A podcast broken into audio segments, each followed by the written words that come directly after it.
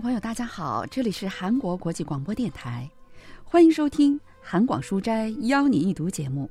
本周要为您介绍的是韩国作家孙昌社的小说《剩余人间》。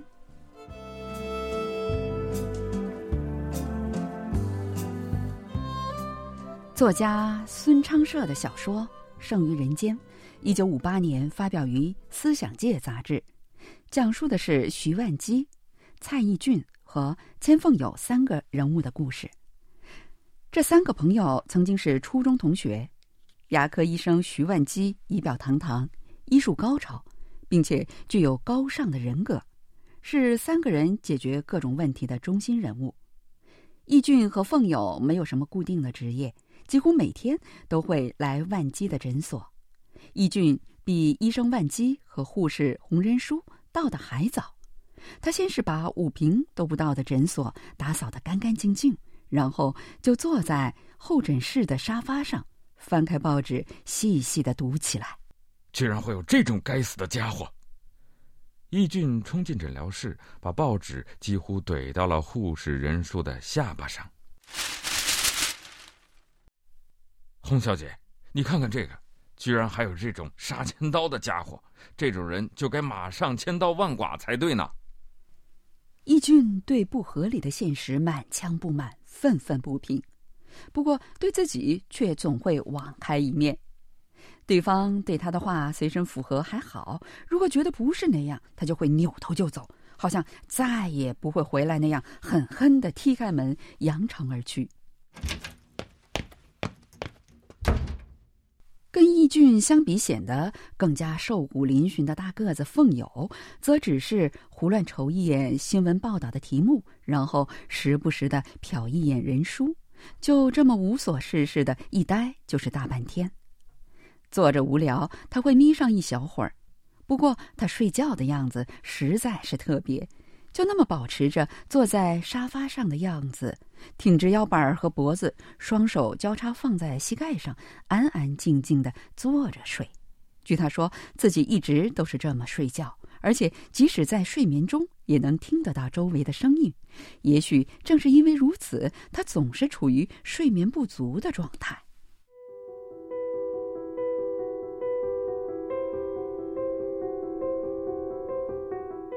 凤友说自己养成这样的睡眠习惯，要归咎于六二五事变。当时他错过了避难逃出的机会，在首尔东躲西藏整整三个月。当时因为满心是对赤色分子和空袭的恐惧，根本无法安心入睡。也就是说，无论白天还是黑夜，一天二十四小时都处于紧张状态。而这种紧张感，不知从什么时候成了痼疾。一直保持到现在。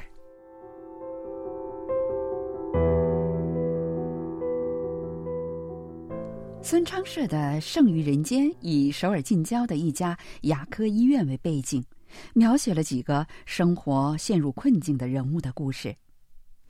文学评论家全少英介绍说：“재밌는것이2010년대한국사회안에서이잉여인간이라는말이유행을했는데요 有趣的是，在二零一零年代，韩国社会流行起一个词儿“剩余人间”，也就是“剩余人间”指的就是那些由于就业难的问题，在现实中陷入彷徨迷茫的人群。而早在二十世纪五十年代，孙昌社已经使用有类似含义的这个词儿了。六二五韩国战争以后，丧失了生活意志和梦想的义俊和凤友，无疑就是这类人。作者呢，对战后韩国社会的极度荒凉和阴暗做了细致的描写，刻画出了无法适应这一现实的各种人物。因此，孙昌社的这部小说本身就让读者感受到了战后韩国社会的危险和不安。作品中的多余人及剩余人间，也是作者观察到的上世纪五十年代战后社会中各种类型的人物集合，这也构成了一幅当时社会的问题人物图鉴。이렇게잘진열을해놓은작품입니다요컨대전후사회의문제적인인물도감이라고할수있겠습니다牙科医生万基医术高超，人品也很优秀，所以很受大家的信赖。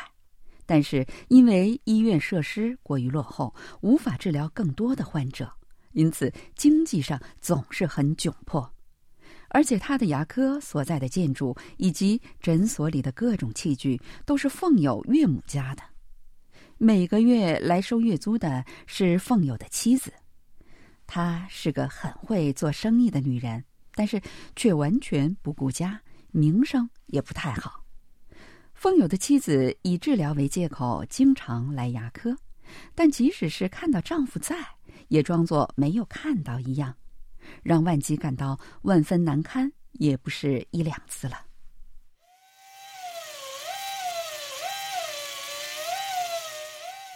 不久前，凤友的妻子来清洁牙石，原本闭着眼睛静静躺着的她，突然抓住了万基白大褂的衣角，把他往自己身边拉，一边拉一边还闭着眼睛轻轻笑起来。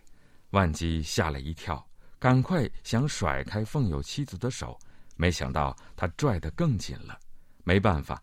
万基只好用自己的身体挡住凤友和其他人的视线，继续手头的工作。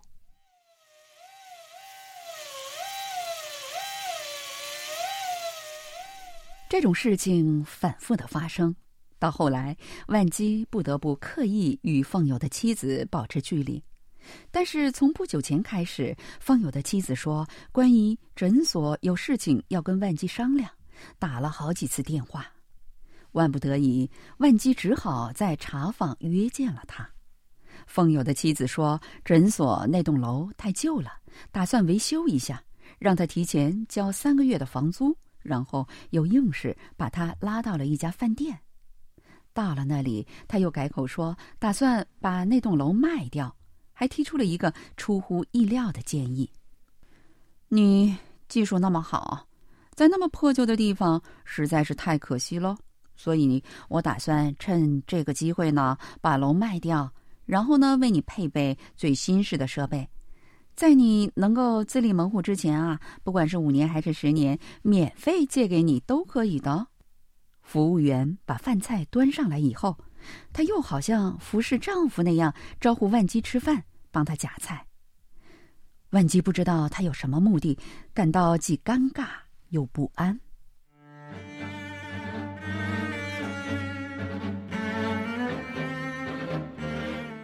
万基的预感果然没有错，就在他们快要吃完饭的时候，凤友的妻子在桌子下偷偷抬起一只脚，放在了万基的膝盖上，接着他一边暗暗用力，一边脸上露出了妖艳的微笑，一双眼睛热辣辣的。万基倍感难堪，只好避开他的视线，悄悄地往后坐了坐。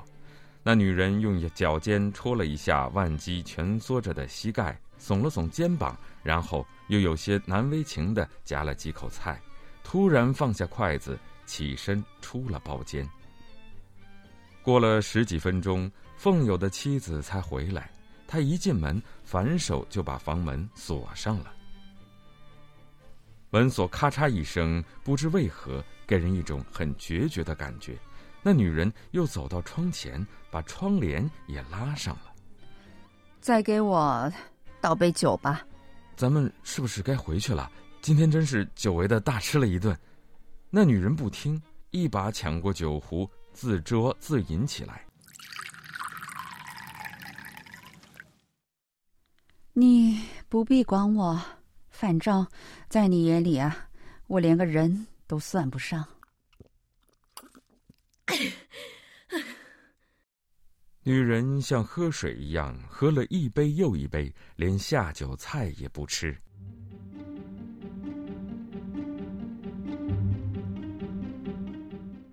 万基担心起来，他再这样喝下去，还不知道会出什么大丑呢。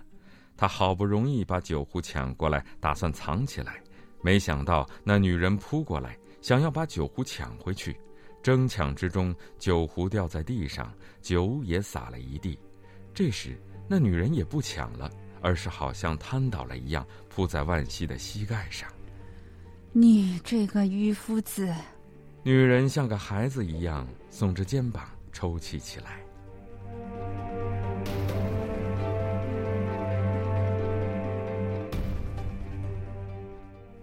有一天，易俊的儿子找到了诊所。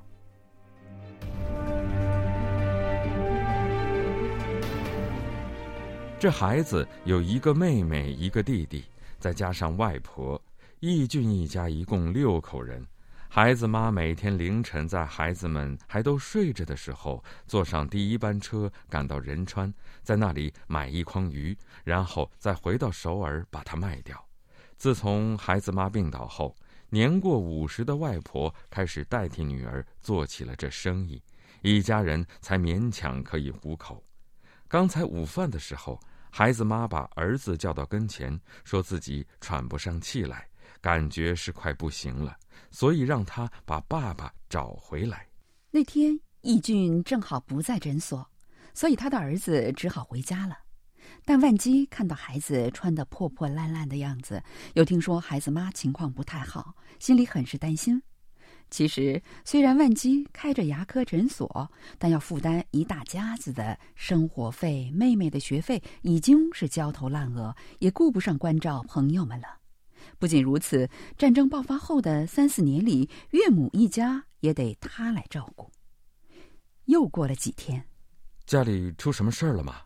几天前来过的易俊的儿子又来了。你母亲还好吗？易俊的儿子低下头。告诉万基说，母亲去世了，一大早就出去卖鱼的外婆还没有回来，所以他来找父亲。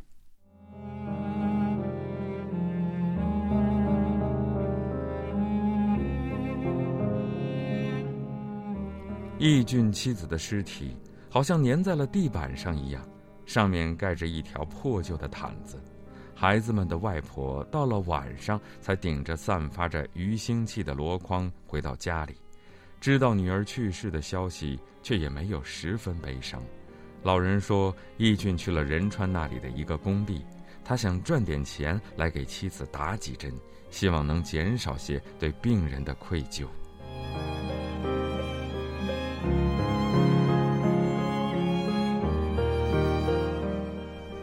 就这样，万基不得不担负起了为义俊的妻子举办葬礼的责任。他跟凤友一起到凤友的妻子那儿借了葬礼费。这笔钱可不是白借给你们的哈，要给利息的哦，知道吧？还有，万基先生，一会儿一定再来一趟哦，有事儿要跟你商量商量。实际上，在义俊的儿子找来诊所几个小时前。凤友的妻子通知万基说，有人要买这诊所，让他在一个星期内搬走。万基用从凤友妻子那儿借来的钱，买了一口薄棺材，又扯来粗布给孩子们做了丧服，还在忘忧里找了一块墓地。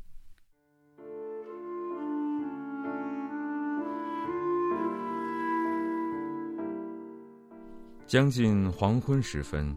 一行人才从山上下来。当他们在义俊家的胡同口下车的时候，远远的一个男人走过来，他的头上缠着白色的绷带，看起来很是寒酸。孩子们最先认出了他，大声喊起来：“啊，是爸爸！”听到喊声，义俊停下了脚步，这边的人们也都一齐看向他。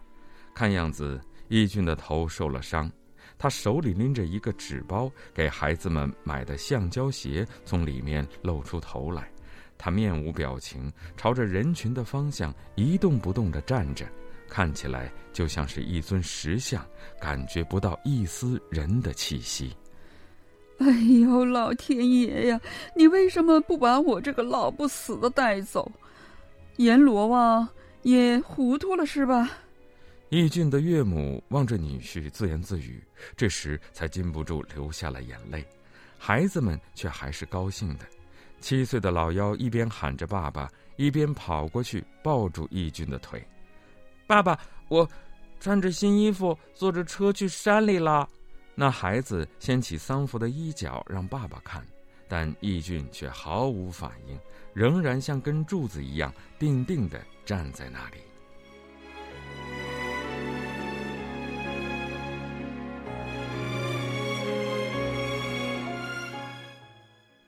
万基、凤友、义俊这三个朋友所面临的现实，让人倍感无助和迷茫。首尔大学国文系教授方敏浩介绍说：“我认为，从某个角度来看，小说中这三个人物都是作者孙昌社自己，在战后社会中无所事事、得过且过的凤友。”对韩国所有不正之风都抱有批评态度的义俊，还有坚持自己道德和伦理价值观的万基，其实都是作者的一部分。他把自己切割成三个人、三个分身，通过这三个人物构建了《剩余人间》这个故事。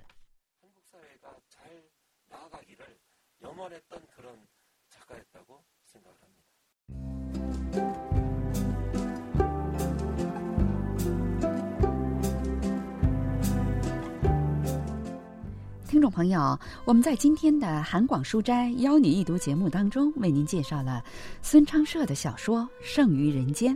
今天的节目是由立新跟小南为您播送的，同时韩国国际广播电台一个小时的中国语节目就全部播送完了。感谢您的收听，再会。